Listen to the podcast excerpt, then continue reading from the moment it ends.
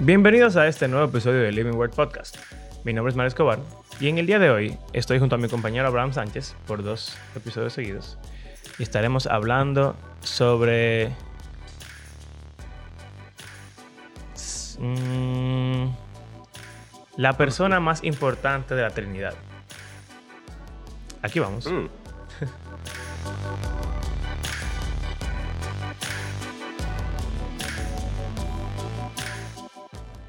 Está controversial esa forma de introducir.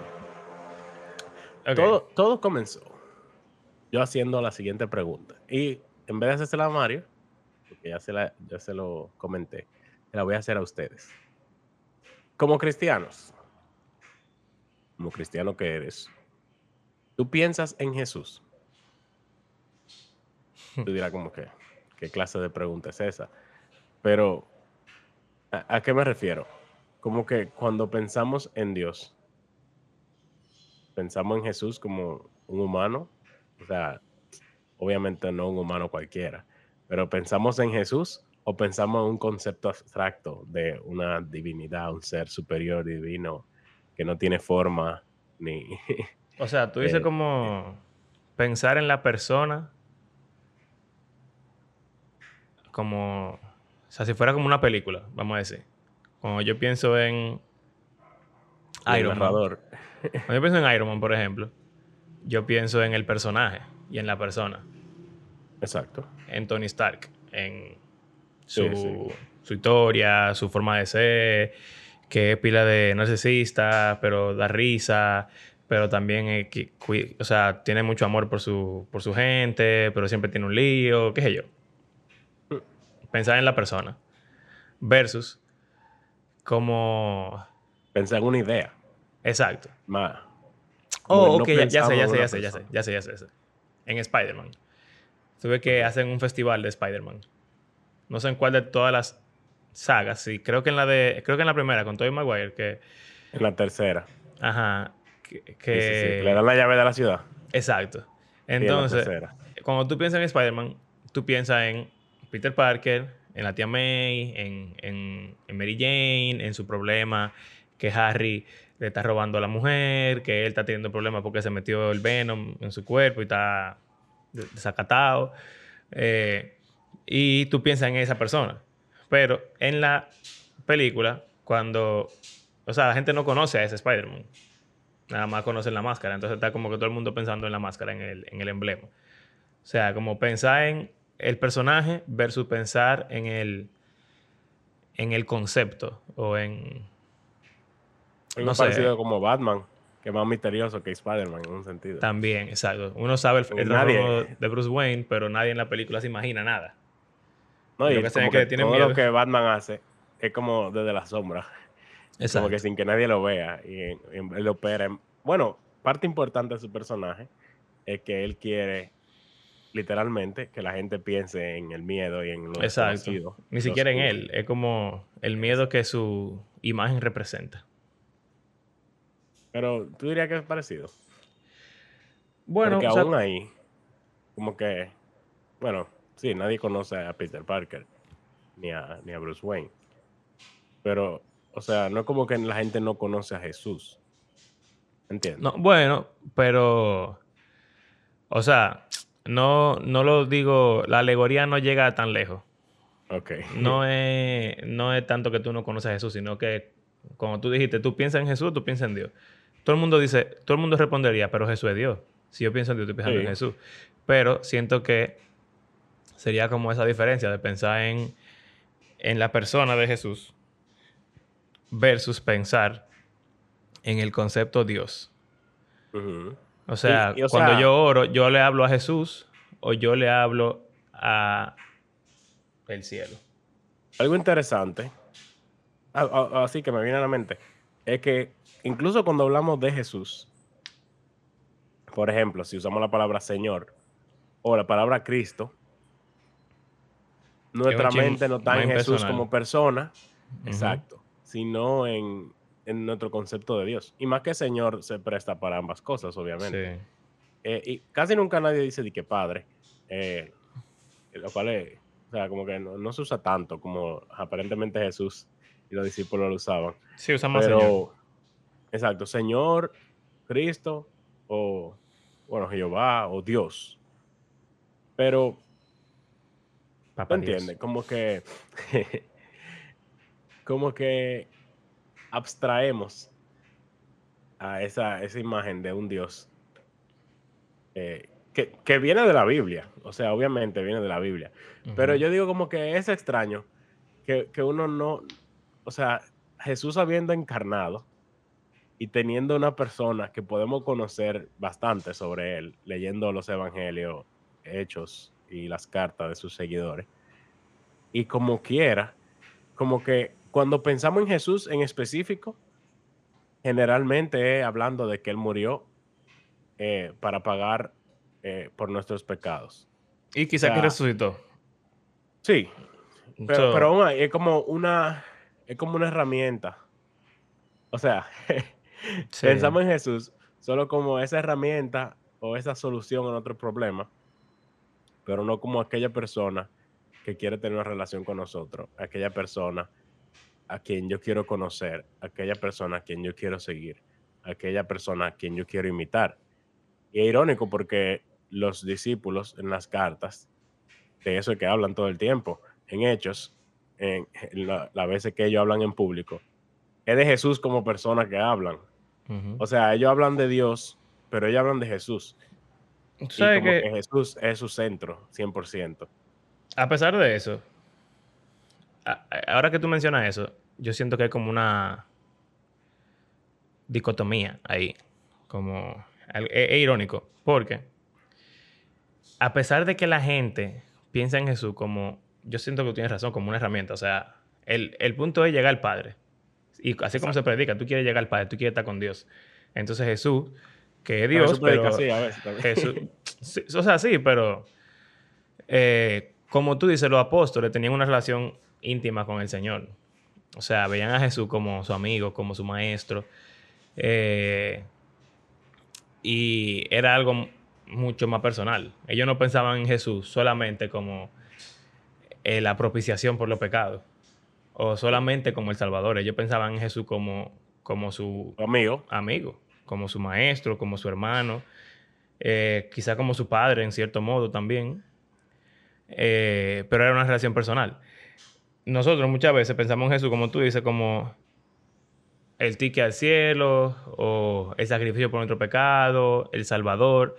Sin embargo, algo a favor de el cristiano promedio, yo siento que cuando pensamos en llegar al cielo, sí pensamos en poder tener ese encuentro personal con Jesús. ¿Tú crees? Bueno, yo siento que mucha gente sí. Quizá no todo el mundo, pero, pero eh, pensando en canciones como Cara a Cara o, me, o Puedo Imaginar Sí. o eh, muchas canciones que hablan de poder... Canciones sí.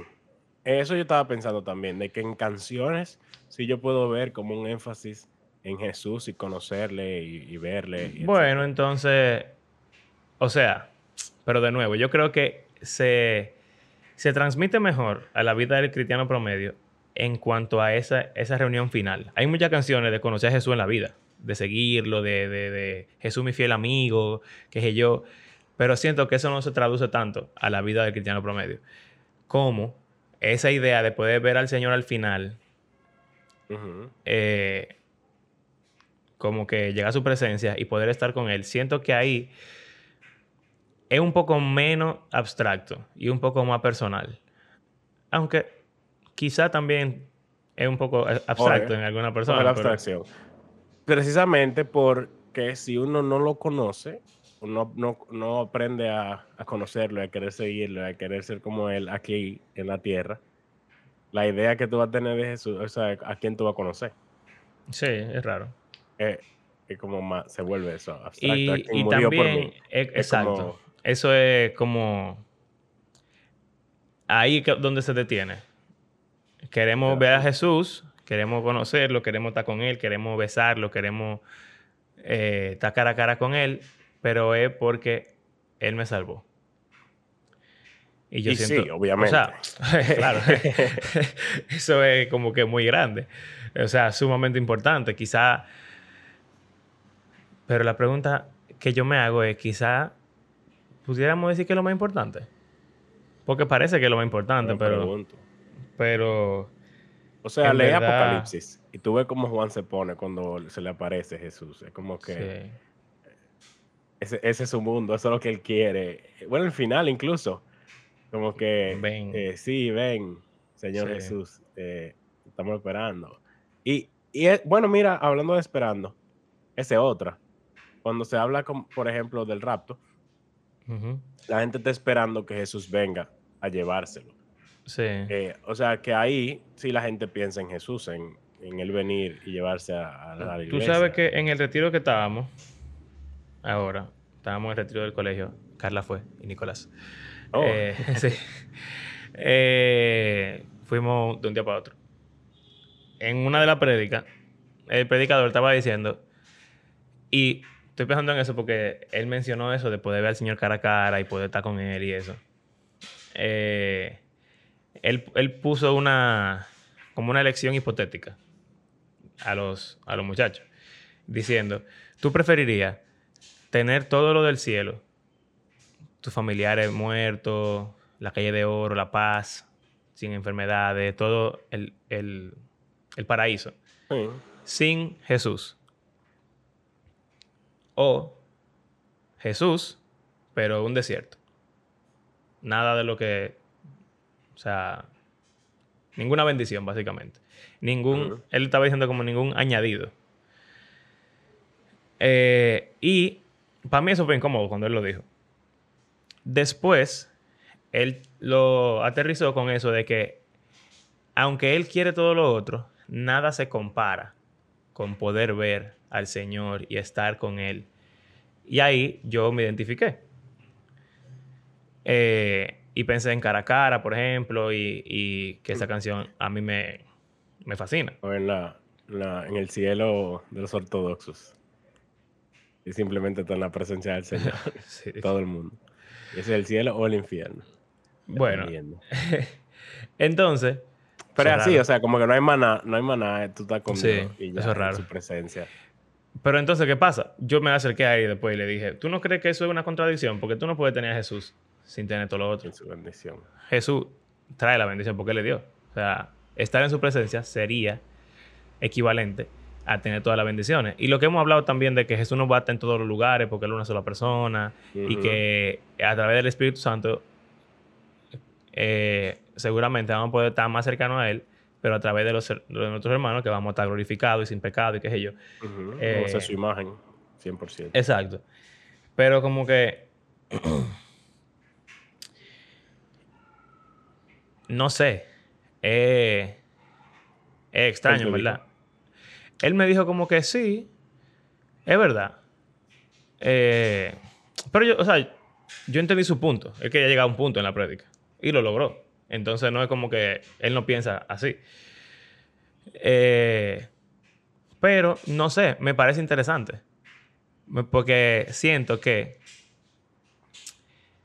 eso representa lo que tú estás diciendo, como que podemos fácilmente abstraer a Jesús y quitar el paquete completo. El paquete completo de. Jesús es todas sus bendiciones, eh, es tenerlo a Él como rey, es poder conocerle, es tenerlo de amigo, es tenerlo de hermano, es... De ahí vino el origen de, de yo pensar en esto. De cómo yo estaba, eh, pienso hablar con mis estudiantes sobre qué realmente es ser cristiano y qué realmente es convertirse. Yo estaba pensando en eh, allegiance, le- lealtad. lealtad. Lealtad. ¿Cómo así? Bueno, ¿qué significa tener fe? O sea, tú puedes decir, ah, yo creo en Jesús, que Jesús murió. Ok. Pero el diablo sabe que Jesús murió, como mismo Santiago Sí. creo que dice. Tiembla. exacto, ellos saben que él murió, definitivamente. Ellos fueron partícipes de eso también. Y ellos no, o sea, no, no le no demuestran esa lealtad. Entonces, eh,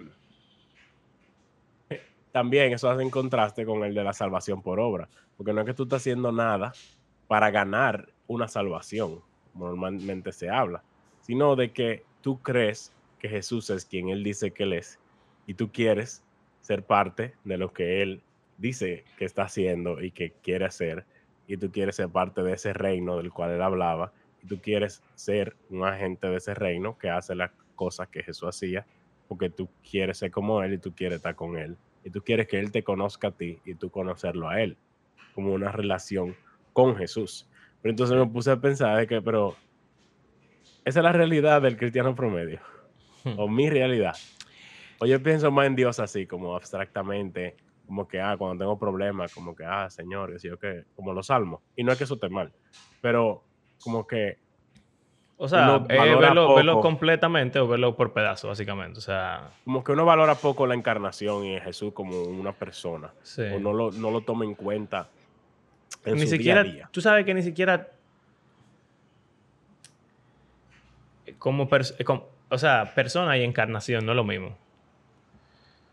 Yo creo que la encarnación aquí no es tan importante ni siquiera. Emma conoce a Jesús como su personalidad. Obviamente. lo digo porque. No, puede estar separado, pero. A la vez es hecho humano, él es humano por siempre. Se te fue la cámara. Por O sea, sí, sí, no estoy diciendo que no. Lo que quiero decir es que. Eh, y su personalidad está atada también a su humanidad. Obviamente. Oh, también desapareció ahora. O sea. No, mi micrófono está aquí. Ah, ok. ¿Qué pasó?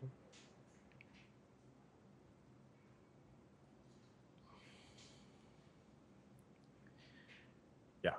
Ok. Ahora, como que también, otro punto a favor del cristiano promedio que yo he visto. Hay una relación más personal en cuanto a la compañía en las pruebas o en la dificultad. Eso es otra cosa que está. Hay, hay un aspecto muy personal e íntimo que las personas desarrollan en una vida de oración eh, y de dependencia del Señor, que es algo, es parte de esa personalidad y conocer a Jesús como una persona. Y en parte también eso de querer ir al cielo y conocerlo, también creo que está eso de poder ver a esa persona que te acompañó como una relación a distancia eh, y, poder sentir que ya se, se como se materializa. Exacto. Eso es otro aspecto que yo creo que es positivo de lo que tú estás hablando, que el cristiano promedio tiene. Y, lo de entender el sufrimiento, yo creo que es útil también.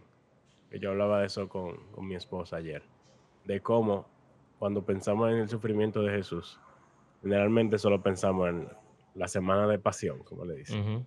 Eh, pero, o sea, yo tengo 29 años. Él comenzó su ministerio a los 30. Y mi esposa tiene 30. Y yo le preguntaba, ¿tú has sufrido en estos 30 años? Un ching. Ya te no te han crucificado, ni te han eh, dado latigazo y qué sé yo. Exacto. Pero a la mayoría de nosotros nunca nos van a dar latigazo ni nos van a crucificar, quizás. Pero uno sufre y uno sufre mucho.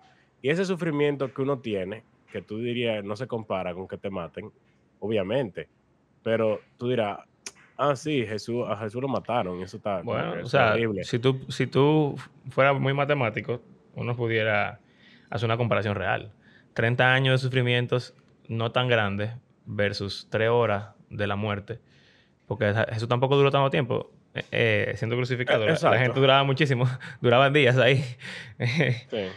Entonces, obviamente, no estoy minimizando el sufrimiento de Cristo, pero creo que tú tienes un punto válido realmente.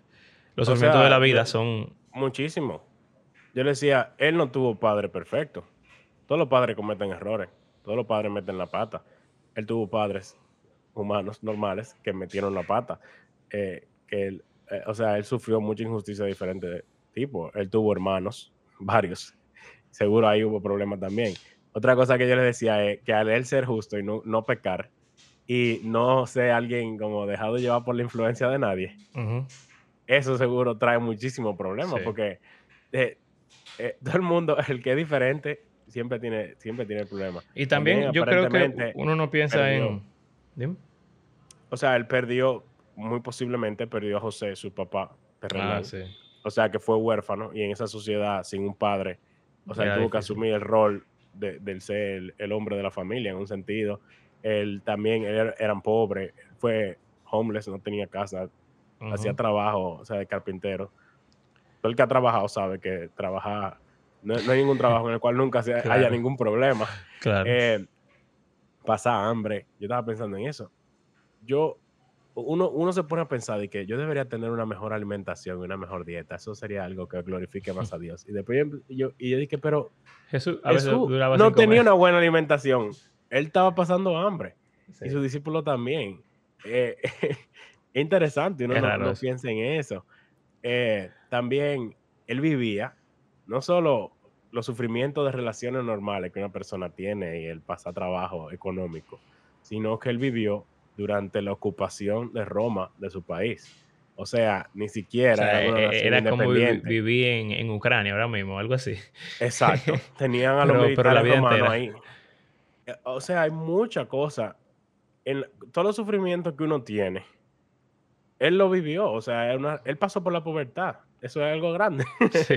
Eso te iba a decir que hay, hay una parte del sufrimiento que muchas veces uno no lo piensa, porque Jesús es perfecto y qué sé yo, pero él era una persona. Y yo, enfermó, yo seguro. supongo que él luchaba, no- exacto, con todas las eh, dificultades que tenemos que pasar nosotros por estar en un cuerpo y por ser una persona. Inseguridades, miedos, eh, tentaciones personales, enfermedad, cansancio, eh, enojo, eh, el sentirse desconcertado, perder la esperanza en algún momento, todas esas cosas que pasan dentro de nuestro corazón y pasan porque uno tiene problemas también, no solamente por los problemas de otros, porque uno está dañado. Jesús también estaba dañado en cierto modo. Porque, Al tener un cuerpo material. exacto. En un Eh, mundo caído, él sufre de la consecuencia del pecado, aunque no peque él. Exacto. Y él sufrió la carne humana, que, como dicen hebreos, tentado en todo. Entonces, me imagino que para él quizás sea hasta peor, porque tú ves ese sentimiento cuando tú sabes que hay algo que está mal, que tú no quieres hacer, y tú no sabes cómo detenerlo. Como lo que Pablo dice, que lo que él quiere hacer no hace y lo que no quiere hacer lo hace. Y vamos a decir que Jesús podía detenerse porque él nunca pecó. Pero como sea, ese, ese, La tentación estuvo. sí, y, y pensar como que ¿por qué yo tengo esta tentación? A pesar de que no, no esté pecando, pero yo no quisiera tenerla. Jesús vivió eso su vida entera, con cosas... y- y- De todo. que yo, todo, todo, lo que nosotros, para nosotros quizás es sencillo decidir que, ah, bueno, me comí, me comí un sándwich de la nevera que no era mío. Voy a pedir perdón. Jesús no se lo comía el sándwich. Y entonces tenía, se pasaba como que me quina, pero porque yo me quiero comer el sándwich de otra gente. no sé. O sea, mucho sufrimiento, en verdad. Y- Mucha bueno, el mismo Pablo lo dice. Si yo quisiera no tener tanto problema, yo simplemente me vuelvo al judaísmo y ya. Y hablo de la circuncisión y dejo de hablar de Jesús. Del mismo modo, Jesús estando en la tierra, él podía Amén. evitar todos los problemas que él tuvo. Si él simplemente se hubiese callado la boca o hubiese, no, no hubiese sido tan controversial. Arretado. Ajá. Pero él sabía que él tenía que hacer lo que tenía que hacer, a pesar de que nadie estaba en la misma página que él. Los mismos discípulos pensaban que Sí, estaba lo- loco. lo Su familia, en algún momento, lo trataron de apedrear varias veces o de tirarlo por un precipicio. O sea, eh, mi, mi propósito con este ejercicio es que veamos eso de como que, wow, en mi día a día, o cuando yo estoy quejándome del sufrimiento, hay personas que no son cristianas, eh, y una de las razones principales es eso, el que le han dado mente al hecho de que se sufre mucho en esta vida. Pero esas personas han pensado que el Dios que nosotros, en el cual nosotros creemos, se hizo hombre, sufrió más que cualquiera, literalmente, porque al él ser sin pecado, ya el sufrimiento se vuelve más grande, en porque es injusto Ujú. completamente. Nosotros es injusto, pero también es justo en, en un sentido, pero para él todo fue injusto desde el principio. Sí. También yo creo que no solamente en el sufrimiento, sino también en, en toda la vida, en la alegría también, en, en lo neutral. Como que Eso es otra, como que la gente no piensa en pensar en Jesús como tu, tu, tu con hermano, emociones. tu compañero, como que sí, como que se ría de algo, se... eh, no sé, extraño. Es como tener un amigo imaginario. la gente siempre lo ponen un- como si en, en obras y, y películas, como que hay veces que Jesús parece como que alguien que tenga un trance completo todo el Sí, tiempo sí. y está hablando sin ningún tipo de emoción y está como que yo soy el. A nosotros nos tiran mucho con eso de que Dios es un amigo imaginario, pero yo creo que es una buena forma de pensar. Un amigo imaginario, alguien, un niño, como que lo comparte todo con esa persona. Sí, La alegría, la tristeza, la risa, el llanto, lo normal. Eh, o sea, es como... Es casi como estar casado, que tú tienes a esa Sí. persona ahí, a veces que no están hablando ni siquiera, pero están juntos, desayunan juntos, eh, se ríen juntos, a veces pelean, a veces están felices, qué sé yo. Normal, la vida completa con esa persona, pero es invisible y no existe. En, el- en el caso de Jesús, es invisible, pero sí existe. Eh, No, y ahora, lo grande para mí de esa analogía, vamos a decir, es qué está formando en tu mente quién es ese amigo imaginario. O sea, en base a qué tú estás creando ese amigo imaginario. Tú tienes un Dios que no es quizá sí, probable. debería de la ser, Biblia. debería ser la. Biblia. Entonces, Y si también- no conocemos a Jesús, ¿quién ¿con quién es que estamos hablando? Y también, eh, en el retiro también, hablando de eso, de que Jesús es bacano, eh, me estaban diciendo un profesor de que tú has visto mucho Chosen. Eh, como que mi visión de Jesús se ve... o- yo ni siquiera estaba pensando en Chosen, pero él sabe que yo veo Chosen y que me gusta y él la ve y nos gusta a los dos. Y como que cuando yo describí a Jesús como alguien bacano, que estaba en fiestas, que, que lo invitaban a los sitios, que tenía un, un grupo de seguidores que lo consideraban su, su familia, él como que pensó en Chosen. Y lo entiendo. Pero claro. eh, a lo que voy es que la Biblia debería informar nuestra percepción de ese amigo imaginario, de Jesús. Qué mala ilustración. Pero, pero también yo creo que, obviamente, la Biblia no lo dice todo. Pero la Biblia dice muchas cosas. Y la Biblia deja ver muchas cosas. Y eh, quizá por ser un chin menos protestante, sola escritura, y haber sido influenciado un poco por, por eh, el hecho de que la tradición también es importante y, y la razón y, y poder ver cómo, cómo combinar la Biblia con la tradición y la razón. Yo digo, mira lo que dice la Biblia y después ponte a pensar. O sea, no hay que ser un super genio para pensar que si Jesús le dijo a Juan, mira a tu madre, y madre, mira a tu hijo, hablando de María, él tenía con Juan una relación tan cercana que eran hermanos. Tú no tienes que ser un genio para pensar en eso. Y que él puede ser lo responsable de su, de su madre viuda. Tú no tienes que ser un genio para pensar que esa gente, si se cuidaban así, que compartían todo, tenían una relación tan estrecha como una familia. Tú no tienes que ser un genio para deducir eso. Eso no lo dice la Biblia. La Biblia nunca dice que ellos se trataban como una familia. Pero, si viven juntos, comparten todo, eh, están dispuestos a morir juntos, como que se cae de la mata. ¿Y quién creó eso en ellos? Fue Jesús. Entonces, si ellos pasaban con Jesús hambre y, y- y sed y calor y viajes largos y peligros, tenían que tener una confianza en Jesús absurdamente grande. Si a Jesús lo invitaban los enemigos de él, que eran ricos, a comer banquetes, a cada rato, Jesús tenía que ser famoso. si miles de famoso. personas salían atrás de Jesús a buscarlo, él tenía que ser famoso por obligación. Y que él lo hacía famoso. Bueno, su mensaje, su vida, tenía poderes también. Sí, Exacto. Y tú puedes ver todo, o sea, tú, tú lo puedes ver todo eso. La Biblia no te dice todo con detalle, pero tú, tú puedes hacer una imagen bastante buena de la persona que era Jesús al leer los evangelios con detenimiento y pensando en Jesús, no solamente, como empezamos hablando, en que, ah, bueno, como te dijo ese oyente, de que, ah, leí los evangelios, pero lo importante pasa al final. La crucifixión, no, lo importante no pasa al final, lo importante pasa al principio, todo el tiempo. La vida de Jesús es lo más importante. Y, la crucifixión de Jesús es parte de quien Él era. No es una herramienta solamente para llevarnos al cielo o al Padre o a la salvación es parte de esa persona que Jesús es. Y si tú ves todo eso como, una, como un todo, pues entonces siento que eso va a ayudar mucho a evitar lo que tú... Y te ayuda a leer el resto de la Biblia. Como así? Hechos. Leyendo hechos, tú puedes aprender cómo era Jesús, viendo cómo sus discípulos vivieron después de que él se fue y cómo él impactó la vida de ellos drásticamente.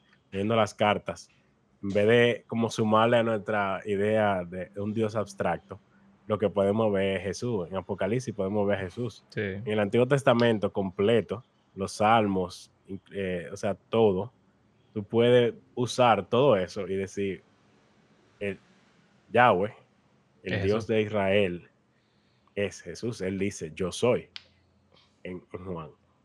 Entonces, en vez de nosotros coger todo, la Trinidad complica las cosas a veces. Sí. Eh, porque si todo lo que hay en, la Biblia entera, en vez de atribuirlo a, una a un concepto de un Dios abstracto, lo atribuimos a Jesús como persona que tiene un cuerpo humano. Eso es lo que hacían los apóstoles. Exacto. Y eso es lo que... Él era, y es Jesús era la piedra. Jesús era la piedra que acompañaba a la gente en el desierto. No era el padre. es el tema de este episodio. ¿A quién, o sea, qué imagen de Dios es que tenemos y por qué no es Jesús? Si él es. Él es la imagen del Dios invisible. Exactamente. es verdad. ¿Sabes que No sé si tú quieres seguir hablando, pero ya. No, yo creo que ya. Eh, esto me hace pensar. para que piensen. En una. ¿Sabes que John Piper tiene un canal de YouTube? Desiring God y ellos tienen un podcast de gente que le manda preguntas y él las responde. Ask Pastor John. Ask Pastor John, exacto. Y una, una pregunta, hace mucho que yo la escuché, hace años, pero nunca se me ha olvidado porque estoy completamente en desacuerdo con él. Eh, bueno, no completamente, pero bueno. Era, está bien, o sea, Jesús dice que hay que orarle al Padre, o Jesús lo daba al Padre, en el nombre del Hijo, a través del Espíritu Santo. ¿Está mal si yo le oro a Jesús? Le preguntaron.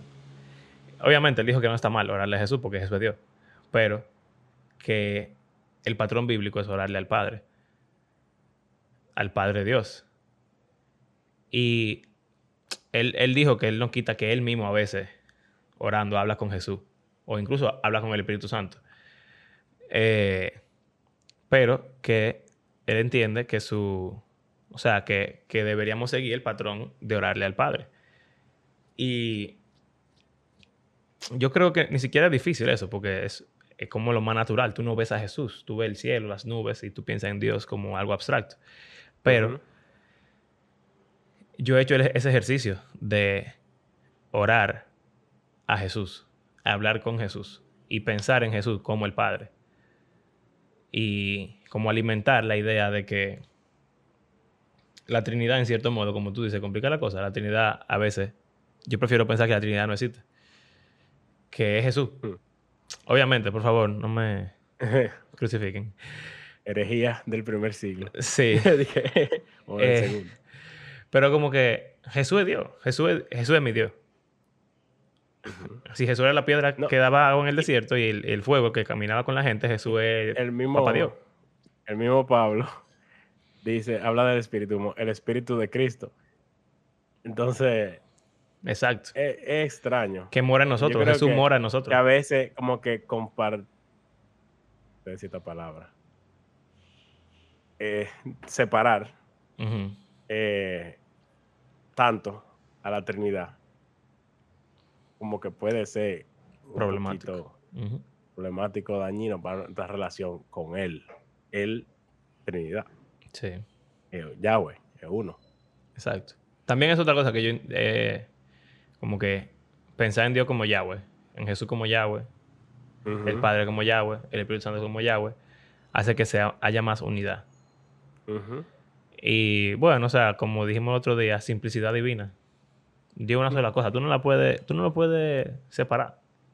Aunque sí creemos que Él tiene muchos atributos, sí creemos que Él es trino, sí creemos que...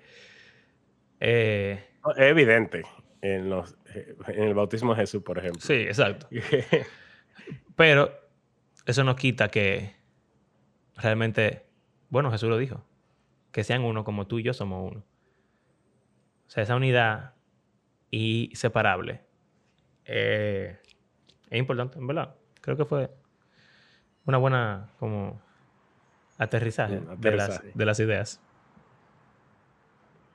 Muy bien, en verdad. Yo, o sea, quisiera como que animarlo de verdad a que piensen más en Jesús y quieran conocerlo y se empapen de, de su historia y lo que podemos conocer de él. No solo en los evangelios, sino también en el resto de las escrituras. Gracias por acompañarnos en este episodio eh, de Living Word. Recuerden que creemos que la Biblia es un libro que está vivo y tiene el poder para transformar la vida de sus lectores y de todo el mundo al conocer a Jesús. Gracias por hacer este podcast parte de su rutina semanal.